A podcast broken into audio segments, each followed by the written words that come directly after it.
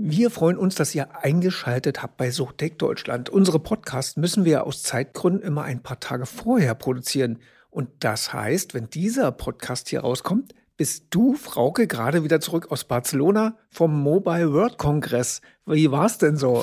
Komische Gleichzeitigkeit, ne? Nee, äh, wir nehmen ja hier ein paar Tage vorher aus. Das heißt, ich vermute mal, äh, es war gut.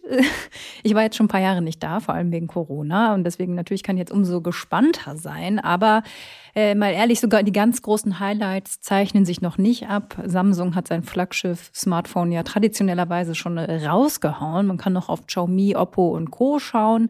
Aber natürlich lohnt sich auch immer mal ein Blick auf 5G, KI, Augmented Reality Reality und so weiter. Und ein Unternehmen, ein deutsches, zeigt zum Beispiel Gesichtserkennung fürs Auto. Das finde ich ganz spannend.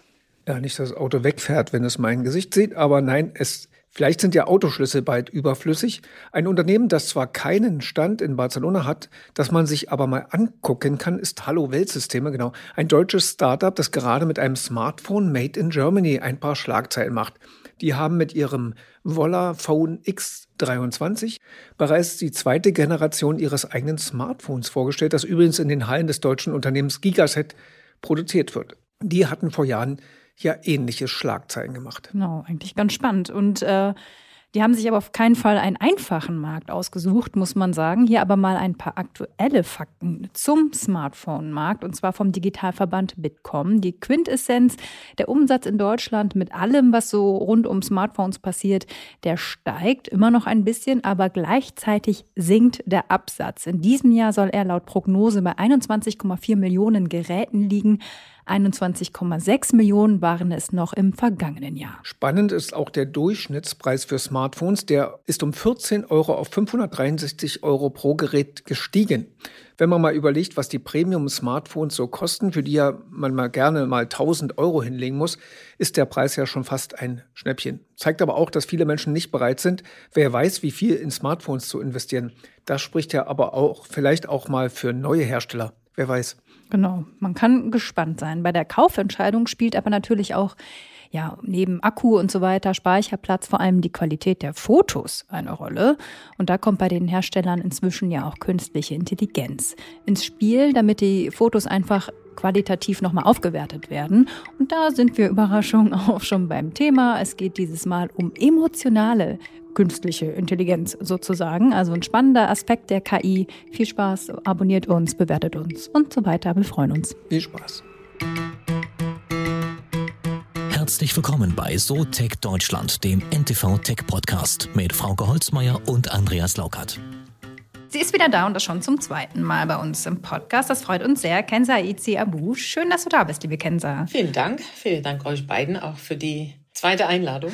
Ja, genau. Ne? Hallo, Bei der hallo. dritten ist es dann spätestens eine Tradition. Für alle, die vielleicht die Folge mit dir davor nicht gehört haben, nochmal kurz. Du bist Autorin, Speakerin. Äh, früher, früher unter anderem bei der Telekom zuständig gewesen für künstliche Intelligenz, heute bei IBM Director Client Engineering für die Dach Region. Und heute, am Tag, wo dieser Podcast erscheint, ist auch der Erscheinungstag für dein äh, neues Buch Menschenversteher, wie emotionale künstliche Intelligenz unseren Alltag erobert Hast du eigentlich das Gefühl, die Realität hat dich erholt, was so die Aufmerksamkeit, äh, überholt, äh, was so die Aufmerksamkeit für das KI-Thema angeht? Also die Realität kommt genau richtig. ich sage mal, das Timing ist perfekt, äh, denn jetzt fällt es mir viel einfacher, das Konzept zu er erklären, äh, dadurch, dass es nicht mehr abstrakt ist, sondern ne, mit, mit, dem, mit dem Tool, mit dem ChatGPT ähm, das ja fast jede vierte Person in Deutschland schon mal probiert hat, mhm. äh, äh viel einfacher geworden ist. Mhm. Aber trotzdem, ähm, dann äh, nochmal die Frage. Ich hatte dein, dein, so ein, zwei Artikel oder ein, einige Kapitel habe ich dann gedacht, Mensch, also da hätte ich ja als Autor gedacht, jetzt muss ich doch nochmal von vorne anfangen, bevor das jetzt rauskommt, weil es war ja wirklich diese eine Kapitel, da ging's, hattest du dieses Beispiel von dem einen Film erzählt, wo einer das quasi ein Autor war das, glaube ich, ähm, der das so als Assistent benutzt hat, ne? So dialogbasiert mit dem. Äh, her. Ja, ja, genau. Und da habe ich gedacht, ja, da haben wir doch erst gestern oder vorgestern in der New York Times die Geschichte. Das ist doch genau das, oder? Ja, naja, also das, was im Film ist, was Her kann, ist äh, einiges weiter als das, was GPT heute, ChatGPT heute kann. Ja, okay, nee, definitiv. Ja, ja. Ähm, also ich habe dieses Gefühl, äh, Andreas, wenn du das so fragst, überhaupt nicht gehabt. Ganz im Gegenteil. Ne? Im Buch erkläre ich ja die Grundlagen, wie sowas, also die technische Grundlagen, wie sowas entstehen kann mhm. und stelle zur Frage oder eröffne die Diskussion dazu, was diese technische Entwicklungen für einen Einfluss haben auf Gesellschaft, auf das Miteinander, welche, welche äh, ethische Fragen sie anstoßen, etc., etc. Von daher ist, also mhm. für mich passt das, passt das total.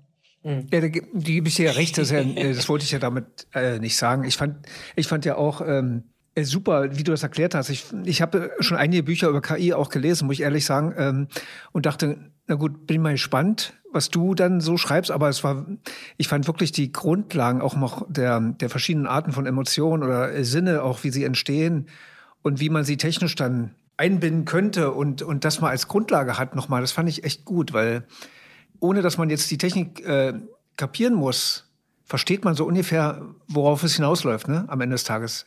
Die verschiedenen Sinne, die man ja auch digital betrachten könnte, um dann zu überlegen, ja, wenn das mal alles zusammenkommt, dann da muss man gar nicht viel können, sondern eins und eins zusammen. Aber vielleicht müssen wir einmal für alle, die das Buch ja noch nicht gelesen haben, genau. die ganzen einmal von vorne anfangen im Sinne, du hast, hast du, ja, ja, die New York Times ja äh, erwähnt, aber da kommen wir vielleicht nachher noch zu, was diese, dieser Artikel, wo man ChatGPT so lange ausprobiert hat, was das für Konsequenzen hat.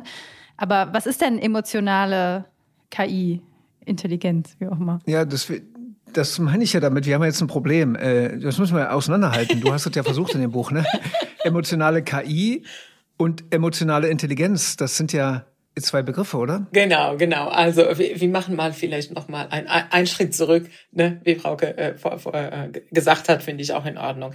Also wir haben ja erstmal die künstliche Intelligenz. Ich glaube, die brauchen wir jetzt nicht nicht nochmal äh, erklären. Und das, was ich in diesem Buch beschreibe, ist ja die emotionale künstliche Intelligenz. Und das ist die, ähm, die Fähigkeit von Maschinen, die natürlich schon ganz viel KI im Hintergrund haben, äh, die Fähigkeit dieser Maschinen, Emotionen bei den Menschen zu identifizieren, analysieren, zu verstehen und nachzuahmen. Nachzuahmen. Hm. Genau, nachahmen ist, ist auch wichtig. Und wenn eine Maschine das machen kann, dann, dann sagt man, okay, das ist der Bereich Effective Computing oder emotionale künstliche Intelligenz. Und wie eine Maschine das machen kann, und das ist das, was Andreas auch schon angefangen hat, so ein bisschen, ein bisschen zu beschreiben. Also wie wir, ähm, es gibt fünf Bereiche, die man analysiert. Das erste ist, ist unser Gesicht. Und unser Gesicht verrät ganz viel über uns. Ne? Also wie unsere äh, Gesichtsmuskeln sich bewegen, sagen auch, ähm, so ungefähr, wie, wie wir uns äh, befinden. Niemals mit hundertprozentiger Sicherheit, aber ne, wenn ich lächle, meinen Mundwinkel nach oben zeige, ist es ein Unterschied, als wenn ich ihn nach unten zeige. Ich kann zwar lächeln, was anderes denken, ähm, aber auf jeden Fall, ich sag mal, das ist der erste Indikator. Und das kann eine, eine Kamera äh, auch erfassen, ne, meine Muskelbewegungen. Und zwar eine, eine teilweise sogar besser als ein menschliches Auge. Also eine, eine hochauflösende Kamera kann auch diese ähm, Micro-Expressions, wie man sagt, erfassen. Micro-Expressions, das sind sehr, sehr, sehr schnelle Muskelbewegungen, die in Bruchteil von Sekunden stattfinden, die die echten Gefühle sozusagen zeigen, bevor man erst danach ein, ein anderes Gesichtsausdruck macht. Ne? Also Beispiel, ich ähm, ich bin irgendwo eingeladen, ich probiere das Essen, schmeckt mir nicht. Mein Gesicht macht erstmal so ein komisches Gesicht, oh, das schmeckt ja gar nicht. Mhm. Und dann lächle ich aber trotzdem, um zu sagen, ah ja, vielen Dank, dass Sie gekocht haben oder ne, so. Äh, weil das ja im sozialen Verhältnis, ähm, äh, sag ich mal, ne, man ist ja trotzdem nett. Ähm, und deswegen lächelt man, obwohl man das nicht wirklich meint. Genau, also das ist der erste Teil. Dann kann man die Augenbewegungen auch betrachten und analysieren. Die verraten auch, äh, wie wir uns ähm, befinden. Ne? Bin ich müde? Bin ich aufgeregt? Äh, Habe ich vielleicht Alkohol zu mir genommen? Also ein paar Sachen kann man auch über die Augenbewegungen ähm, ermitteln, Informationen. Dann gibt es äh, ähm, der Ton von der gesprochenen Sprache oder geschriebene Sprache mit dem Sentiment Analysis. Also von der gesprochenen Sprache kann ich auch die Frequenz, die Tonalität, die Musikalität auch interpretieren. Und dann ähm, äh, auch mit Sentiment Analysis äh, schauen, welche Wörter ich nutze, in welcher Reihenfolge, äh, wie schnell ist diese, äh, ich diese Worte sage. Das verrät auch einiges. Und dann das Letzte ist, ähm, direkt unser Gehirn zu fragen. Also wenn man MRT macht und sich die Aktivität, äh, die neuronale Aktivität im, im Gehirn anschaut, kann man ja auch einiges über den Gemütszustand herleiten. Und da sind die Messungen, sage ich mal, die eine Maschine auch machen kann, wenn man dazu den Zugriff, äh, äh ihr der, den Zugriff gibt. Und äh, dadurch kann sie auch ähm, erraten, wie wir uns gerade befinden. Mhm. So, eine sehr lange Erklärung, aber ich glaube, war, war wichtig für den Anfang. Ja, und deswegen auch der Titel Menschenversteher. Weil die Roboter der Zukunft sollen den Menschen, ja, nachahmen ist eine andere Geschichte, aber erstmal verstehen. Also wie, was fühlt er gerade oder wie benimmt er sich gerade und warum tut er das? Genau, genau. Also ich sag mal, deswegen der Titel, ne, so das ist die, die, die These, sag ich mal, die ich aber zur Diskussion äh, in den Raum stelle, weil da sind die, die die Sensorik, ne, die verschiedenen Sensorik, die man nutzen kann, um Emotionen bei Menschen zu, zu erfassen und zu verstehen, ob das dann trotzdem zu 100 Prozent stimmt oder nicht stimmt, mit dem, wie, wie die Menschen sich wirklich äh, äh, äh, befinden. Ähm, das, das muss sich erst zeigen, aber das ist auf jeden Fall der, der Stand der Entwicklungen und, und wie ich sie dann, dann auch interpretiere. Mhm.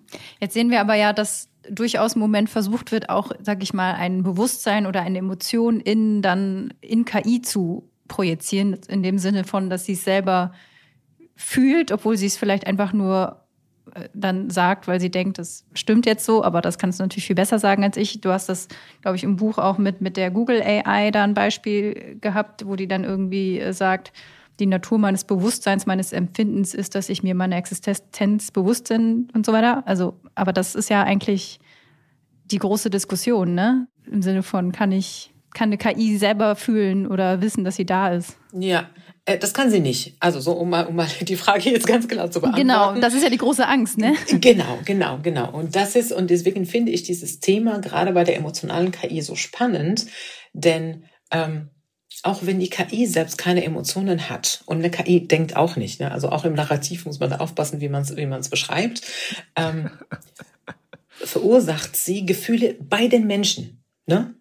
Also wenn, wenn mir so ein Text generiert wird und ich das lese und, und überlege, boah, krass, das ist ja echt gut geschrieben oder das mich zum Nachdenken bringt oder wenn ich einen Roboter begegne, der mir lächelt und ich lächle zurück und dabei fühle ich mich gut, der Roboter, der, der, der weiß ja gar nichts, was ein Lächeln bedeutet. Aber er, er weiß, okay, wenn ein neuer Kunde in den, in den Laden reingeht und ich lächle, dann sind sie happy. Der wurde dafür programmiert und er macht das. Aber die Kunden fühlen sich dann happy.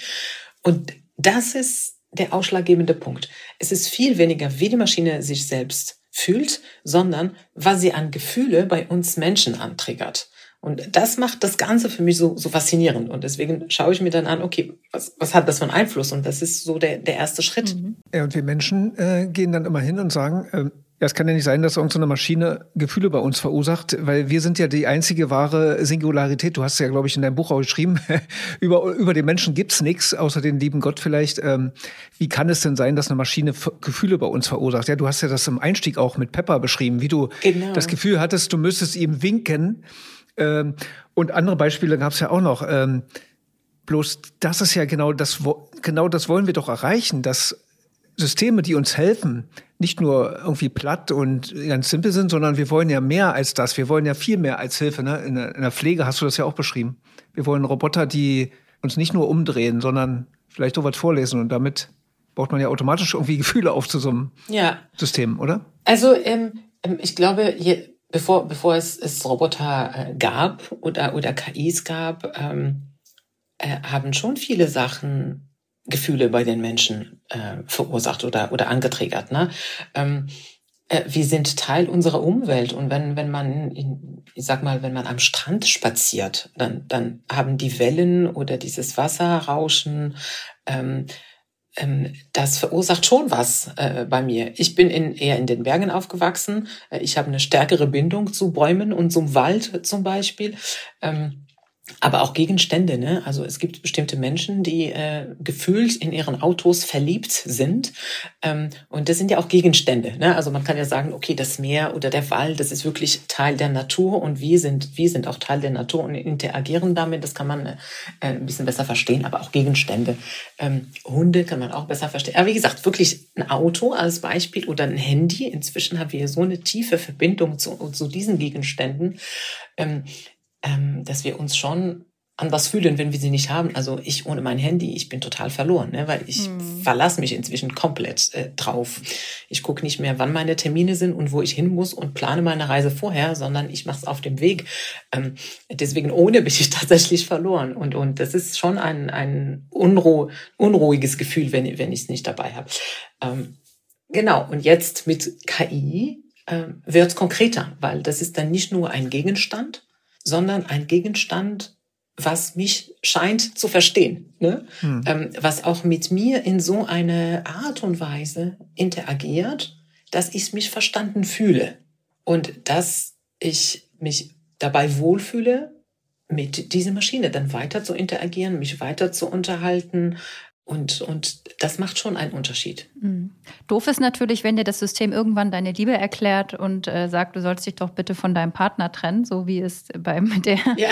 diesem New York Times Experiment mit dem mit der Reporterin oder dem Reporter, ich weiß nicht mehr, ob Mann oder Frau war, wo das dann mit dem Microsoft Chatbot mit Bing äh, ChatGPT ja am Ende sage ich mal, etwas aus, aus der Art geschlagen ist, dass das dann sehr übergriffig ja, wurde. Ist das eine ja, Kinderkrankheit ja. oder ist das dann einfach zu sehr rausprovoziert? Ist das ein unrealistisches Szenario oder wie, wie schätzt du das ein? Also das, das ähm, scheint schon eine der, der Möglichkeiten, Hallucination sagt man, glaube ich, in dem Zusammenhang zu diesen großen Sprachmodellen tatsächlich. Die berechnen ja nur Wahrscheinlichkeiten die ganze Zeit. Und das war der Punkt, das war ja ein Journalist von New York Times, der hat, glaube ich, zwei Stunden lang, ich hatte kurz den, den Podcast gehört, mhm. zwei Stunden lang versucht, mit dem Chatbot so tiefgründige Gespräche äh, zu führen. Ähm, und wenn das Art von Gesprächen sind, die, die diese Chatbot in der Vergangenheit nicht gesehen hat und, oder wer er auf diese Art Gespräche nicht kalibriert wurde, dann sind die, die, die Berechnung der Wahrscheinlichkeiten immer schlechter. Ne? Und das heißt, da kommen Zusammenhänge, die überhaupt nichts mit dem Gespräch zu tun. Das ist diese Hallucination, sag ich mal, Effekt.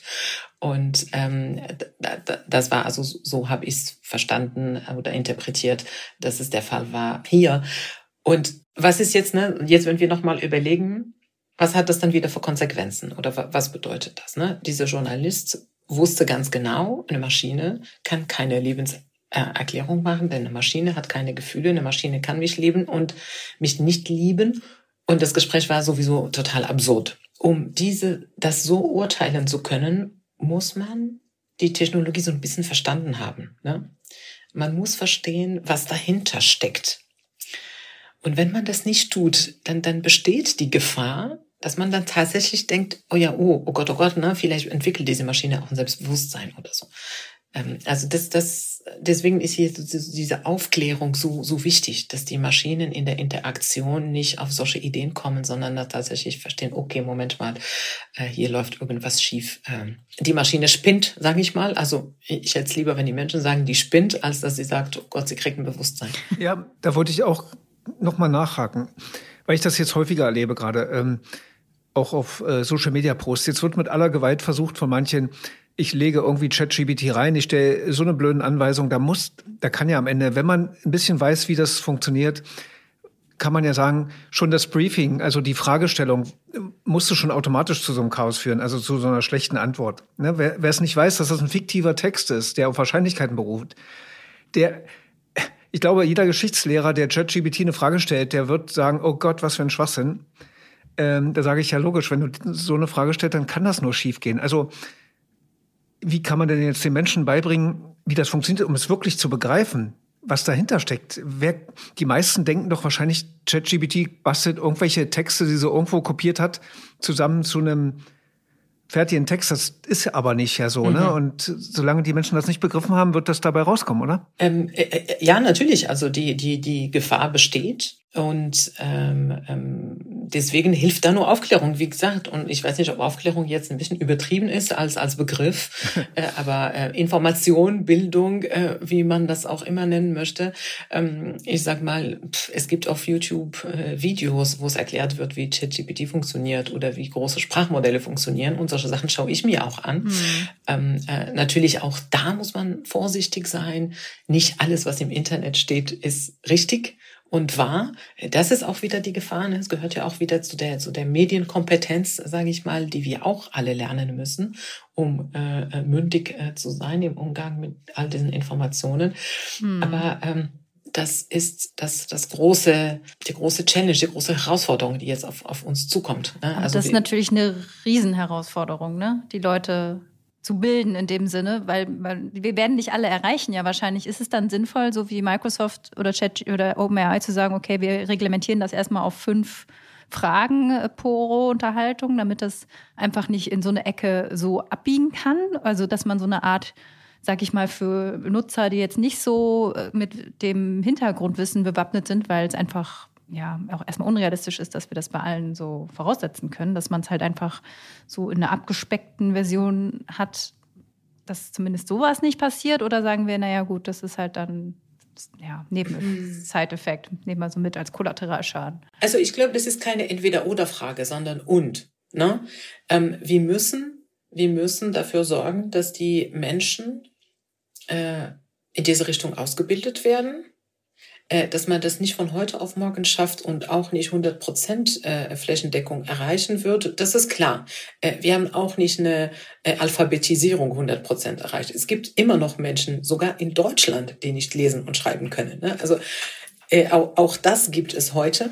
Und in Deutschland, ich sage mal, dass es in anderen Ländern der Fall ist, äh, glaube ich, das glaubt äh, jeder, aber dass es in Deutschland so der Fall ist, ist eher schwieriger zu glauben, aber das ist ähm, äh, trotzdem da. Äh, das heißt, auf der einen Seite muss man dafür sorgen, dass diese Bildung in der Gesellschaft flächendeckend ausgerollt wird.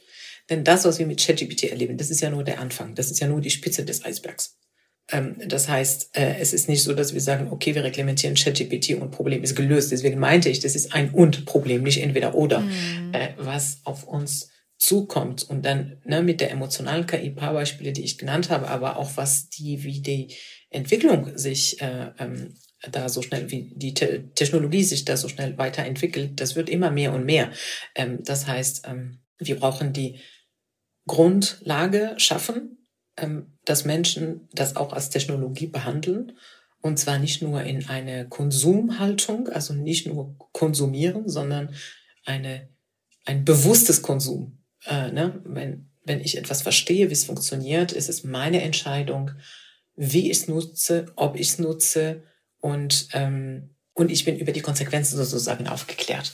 Das ist wichtig. Und dann auf, äh, und parallel muss man sich überlegen, was möchte man reglementieren? Ne? Also wie du, wie du das Beispiel auch genannt hast, dass man sagt, okay, gerade bei eher sehr offene Diskussionen, dass man ähm, das auf eine bestimmte Anzahl an an äh, Antworten. Das hatte ich äh, noch nicht gesehen. War das eine äh, von OpenAI tatsächlich, dass Sie sagen, Sie überlegen das auf fünf Fragen, konkret fünf? Ja, ich glaube fünf als Reaktion jetzt, weil das jetzt ein paar Mal ah, okay. entgleist ist, genau. Alles klar, das habe ich gar nicht mitbekommen, siehst du, okay. Hm. Da äh, habe ich ja auch was gelernt, danke. Aber, die, äh, aber so eine ähnliche Diskussion führen wir doch schon seit Jahren, seitdem es Smartphones gibt, seitdem es Datenschutz gibt. Ähm, den Datenschutz haben wir jetzt in Europa ja zwangsweise implementiert quasi mit brachialer Gewalt quasi. Und der steht uns ja, sagen, so sagen ja manche Experten manchmal im Weg. Gerade was Forschung betrifft, sagen wir mal Gesundheitssystem, da könnten ja, würden ja Forscher am liebsten, dass wir alle Gesundheitsdaten freigeben, damit man könnte da viel mehr machen, sagen ja viele. Ne? Mhm. Beim Handy ähnlich. Also viele nutzen das Handy, also ich würde mal schätzen, 80, 90 Prozent nutzen das Handy, ohne zu wissen, wie auch nur ein, ein Byte davon funktioniert. Denen ist das quasi egal, Hauptsache es funktioniert. Ja. Und jetzt erwartest du ja bei KI und da sollte es ja noch wahrscheinlich noch viel wichtiger sein, dass wir wissen, wie es funktioniert. Aber ich glaube auch da nicht daran, dass die Menschen sich da große Gedanken machen werden, wenn ihnen da das erstbeste Tool über den Weg läuft, was ihnen echt hilft im Leben, von Assistenz, von mir Koch und wirklich mit einem redet, wenn man einsam ist. Du hast das ja besprochen, dieses Einsamkeitsproblem. Ja. Das werden die Leute mit Kusshand nehmen und sich ein ein, Deut ein Scheiß, sag ich mal auf Deutsch, äh, drum scheren, wie das funktioniert, ne? Äh, äh, das ist, das ist richtig und äh, das ist deswegen ist es ja auch so eine Herausforderung. Also man stellt immer wieder fest, dass Menschen sich nur für, de, für den Nutzen interessieren. Ne? Und wenn etwas gut gemacht ist mhm. mit einer guten User Experience, es ist einfach zu bedienen und das löst mir ein Problem, dann interessiere ich mich nicht dafür, wie es funktioniert. Äh, haben wir, das haben wir letztes Jahr auch erlebt, war das letztes Jahr oder vorletztes Jahr mit der Whistleblower, ähm, ja. ne, wo es klar wurde, was für Methoden da genutzt werden, was für Daten genutzt werden und dass das ne, für, für junge Leute ja überhaupt nicht sinnvoll und trotzdem ist die Nutzung des sozialen Medien. Meinst bei, bei Meta, bei Facebook und Instagram mit der genau. Frances Hogan, Hogan oder wie So. Und, genau. Mhm. und das ist ja schon medial gegangen. Ne? Das waren ja in allen Fernsehsendungen, äh, sag mal, von der Tagesschau hier in Deutschland und, und das weltweit. Dennoch hat die Anzahl an Nutzung der sozialen Medienplattformen, die ist ja nicht wirklich gesunken. Nee. Äh, gestiegen, ja, gestiegen. so, und das ist halt, ne, das heißt, da, da sehen wir wieder, dass mhm. ähm, äh, der, der Nutzen scheint höher zu sein oder die Menschen machen sich nicht so viel Gedanken über die Konsequenzen.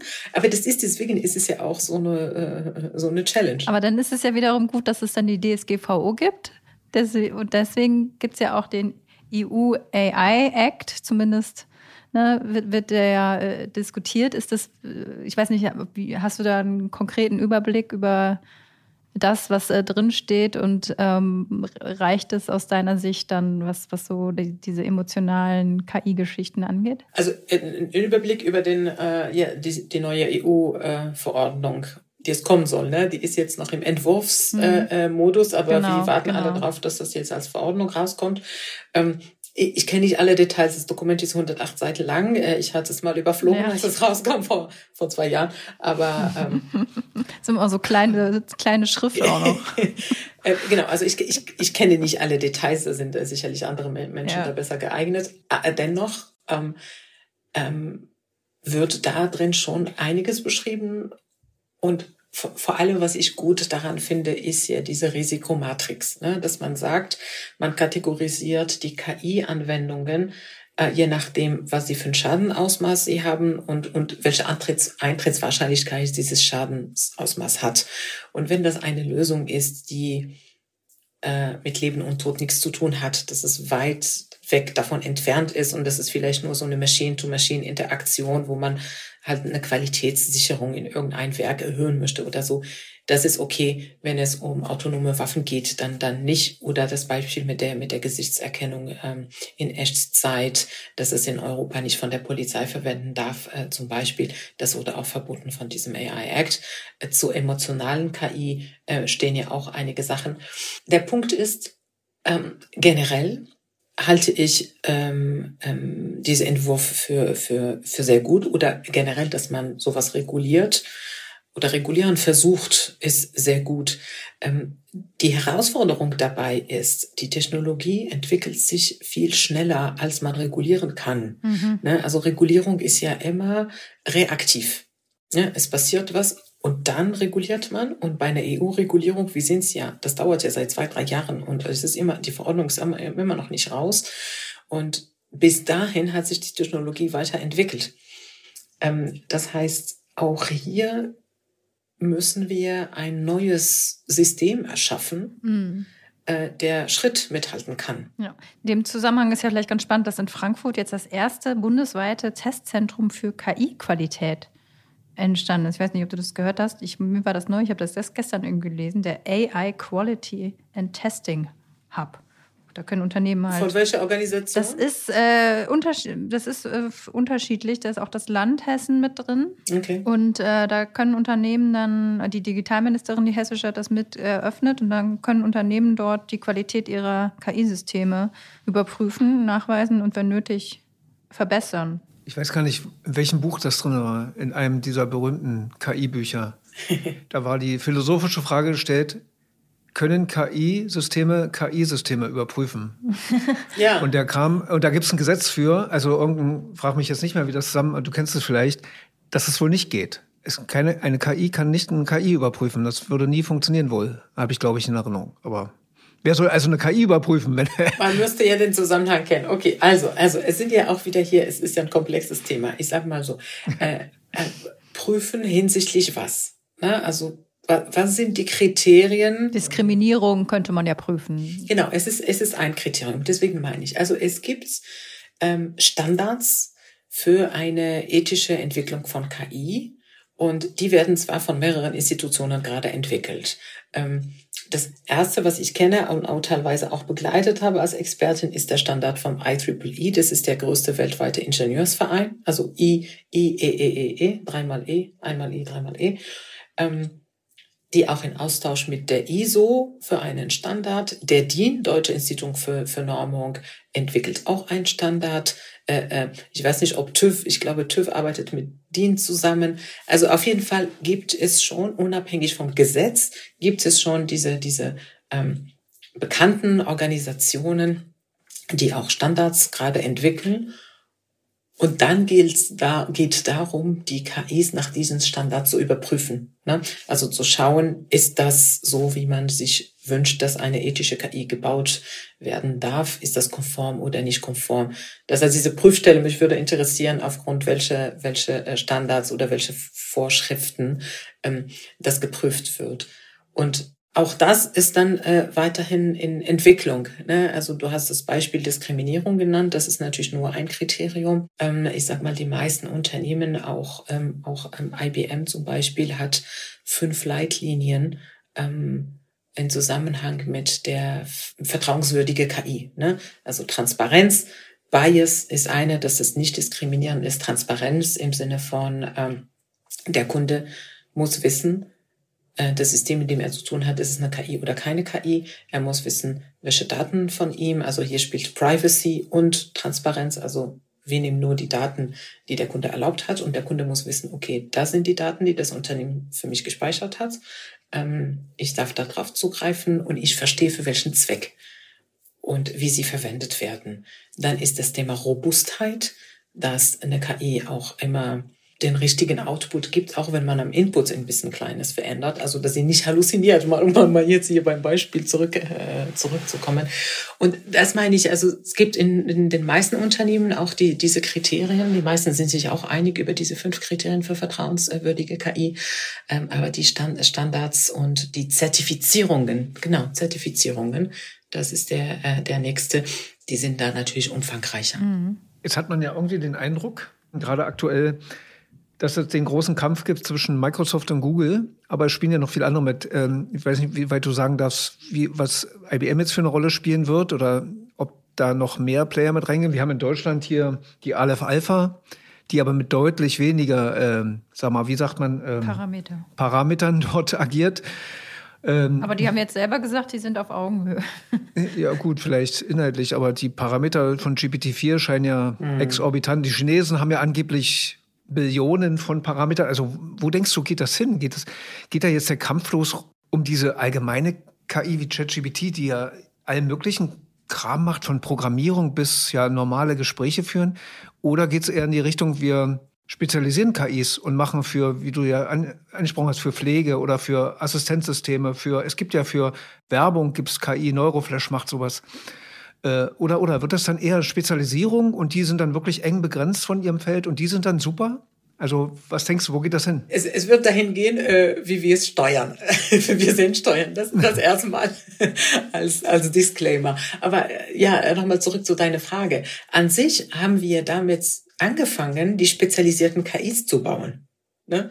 Das ist das, was bisher, bisher gibt. So, hm. jetzt mit ähm, ChatGPT ist ja auch an sich, die, die Technologie dahinter ist ja auch nichts Neues. Ne? Diese große Sprachmodelle, ja. und das basiert ja auch auf, auf äh, GPT-3, die gibt's ja schon länger. Nur sie waren innerhalb der Tech-Branche bekannt, mhm. nicht im Massenmarkt, sage ich mal, nicht in der Gesellschaft. So und was jetzt der Unterschied ist, da hat man eine, ne, ein Tool gebaut, was jetzt jeder Mensch auf der ganzen Welt nutzen kann. Und jetzt wird es einfach greifbarer, aber die Technologie ist, ist länger da. Und der andere Unterschied ist, diese große Sprachmodelle, sie, die werden jetzt nur, nur allgemein trainiert und dann muss man sie auf ein bestimmtes äh, Umfeld feintunen, mhm. ne, damit sie in diesem Umfeld die richtigen Antworten geben können. Mhm. Weil sonst geben sie Antworten über alles und das ist sehr, sehr breit gefächert. Und das ist, was jetzt so ein bisschen so, so äh, Furor äh, führt gerade, weil man kann jede Frage stellen, das Ding antwortet. Mhm. Ne? Äh, man muss natürlich trotzdem diese Antworten ähm, äh, äh, qualitativ prüfen, ne? so einen Faktencheck machen. Ist das richtig, was, was da ist, nicht alles hinnehmen, wie, wie, wie es rauskommt. Ähm, aber das ist halt der Unterschied zu den Chatbots, die vorher auch gab, die auch auf KI basieren, die wir kennen aus dem Kundenservice. Ne? Also ein Chatbot aus dem Kundenservice von einem Telekommunikationsunternehmen ist für Telekommunikationsanfragen trainiert. Und äh, eins im, im, in der Luftfahrt, dann ist es mit Luftfahrtanfragen trainiert. Ne? Also ich kann jetzt nicht bei der Telekom anrufen und sage, warum wurde mein Flug gecancelt nach, nach Berlin und, und wann ne? so. Und das ist das, was wir bisher kennen, also mhm. jeder in seinem Bereich. Und jetzt haben wir so eine Maschine, die sozusagen allgemeine Fragen beantworten kann. Sie kann mir aber nicht beantworten, was ist mit meinem Flug. Ja. Äh, weil sie ja womöglich keine Zugriffe auf Lufthansa's Datenbasis äh, hat. Ne? Also das heißt, das beantwortet jetzt nicht jede Frage. Und da bin ich viel besser geholfen mit dem direkten Chatbot auf der Lufthansa-Seite als mit dem ChatGPT um mal jetzt ein paar Beispiele, ne? Also jetzt bitte nicht äh, äh alle nicht äh, äh, als konkret, äh, ich sagte jetzt nur ein paar Namen auf. Ja, ja, klar. Aber wie wettbewerbsfähig ist denn Deutschland oder Europa? Ich meine, man traut sich ja fast gar nicht, die Frage zu stellen. Ich meine, mit für Alpha ist zumindest ein Unternehmen, was zumindest so, was ja jetzt in einem Atemzug hier und da mal genannt wird, aber nichtsdestotrotz sind es ja wieder die USA und dann wahrscheinlich China. Ähm, ist das, macht dir das dann Sorge, dass so eine, diese Technologien dann vor allem wieder bei den großen altbekannten Tech-Konzernen landen, die dann die Vorherrschaft haben? Ja, also ist es definitiv ein Thema, was ähm, was uns in Europa beschäftigt, gar, gar keine Frage. Und gerade was Sprachmodelle angeht, ne, also es gibt Gut, wir sind nicht ganz blank in Europa, muss man ja auch sagen. Ne? Also DeepL zum Beispiel, das ist ja eine, eine deutsche Firma. Mhm. Äh, das Tool funktioniert ja auch sehr gut. Man kann damit auch übersetzen und ganz viele, ganz vieles machen. Dennoch etwas Vergleichbares jetzt zu einem äh, GPT-3 ähm, gibt es in Europa nicht und wir ich halte das schon für notwendig, dass wir das, dass wir sowas Ähnliches in Europa brauchen, was nach unseren äh, Standards, Moralvorstellungen und auch europäische Diversität und Sprache äh, ähm, äh, erstellt wird. Ne? Also ähm, Englisch ist jetzt der Standard äh, in China, wenn das Chinesisch ist. Und äh, von diesen Sprachen wird dann übersetzt. Also wir hätten schon aber gerne was in Europa, was diese Besonderheiten der, der europäischen Sprachen auch explizit gebaut wurde. Und äh, da gibt's ja auch ein Projekt dazu vom KI-Bundesverband, das heißt äh, LEAM. So, jetzt muss ich mal gucken, ob ich die Abkürzung hinkriege. Das ist Large European, glaube ich, irgendwas Model, LEAM, LEAM. Ja, also auf jeden Fall vom KI-Bundesverband. Und da sind verschiedene Unternehmen dabei, genau mit dieser Idee, ein europäisches Sprachmodell äh, zu trainieren. Aber die stehen natürlich noch am Anfang und äh, ähm, ja, ich wünsche Ihnen an der Stelle auch viel Erfolg. Ja, ich, ich, glaube, da gab es auch eine große.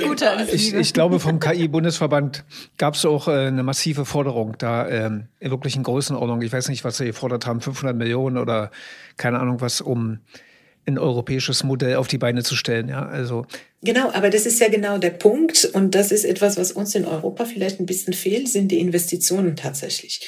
Denn solch ein großes Sprachmodell zu entwickeln, das braucht äh, Daten, das braucht aber qualitative Daten und das braucht Rechenleistung. Da mhm. braucht man ja riesen Rechenzentren, mhm. äh, um sowas trainieren zu können. Ne? Das darf man nicht unterschätzen. Und diese großen Investitionen, da tut man sich in Europa eher ein bisschen, ein bisschen schwieriger damit.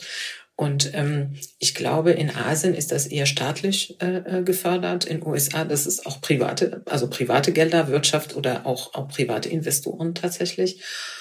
Und hier müssen wir mal schauen, wie wir das hinkriegen. Also ähm, ich glaube, hier brauchen wir beides. Mhm. Sowohl staatliche Gelder als auch aus der Wirtschaft und als auch als aus den privaten Menschen. Also es gibt in Deutschland sehr wohlhabende Menschen, äh, äh die äh, alle überall auf der Welt investieren. Und da wäre auch das Appell, äh, bitte mal äh, auch mal in, ins Land investieren.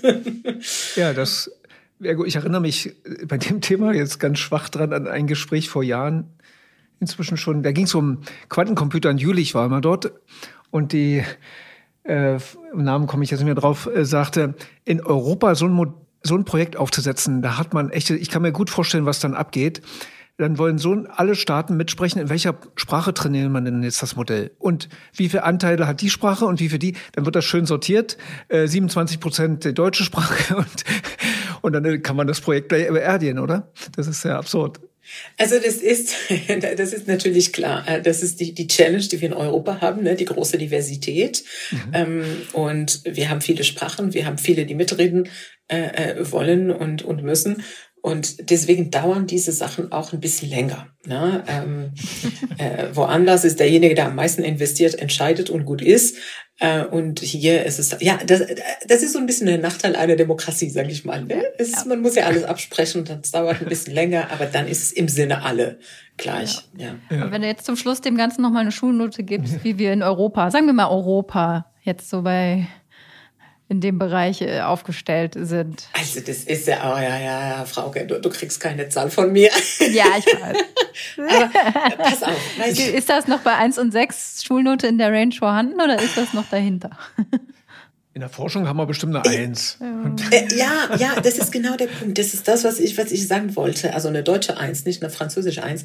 Ähm, äh, also das Potenzial ist da. Das Potenzial ist wahnsinnig, äh, ist wahnsinnig. Ne? Wie, wie bilden die besten Menschen weltweit aus und verkaufen sie dann sehr günstig überall hin.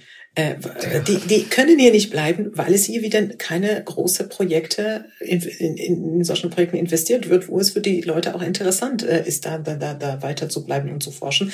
Das heißt, der erste Teil macht Deutschland sehr gut, forschen und Leute ausbilden. So, und was fehlt jetzt, ist umsetzen. und, und deswegen ist eine, eine, eine andere Note, die ich für das Potenzial gebe. Also das Potenzial ist definitiv eine 1-0 und Umsetzung, ah, da, da dauert's, da ist es ja eher eine 3. Hm, ähm, genau. Hm. Das ist aber noch nett. Aber das Gute ist, das Potenzial ist da. Ne? Das, ist, das gibt Hoffnung. Genau. Wir müssen es ja. jetzt nur mal alle die Ärmel hoch, hochkrempeln. Sehr gut. Ja, Kenza, danke schön ja. und viel Erfolg mit deinem Buch. Gerne.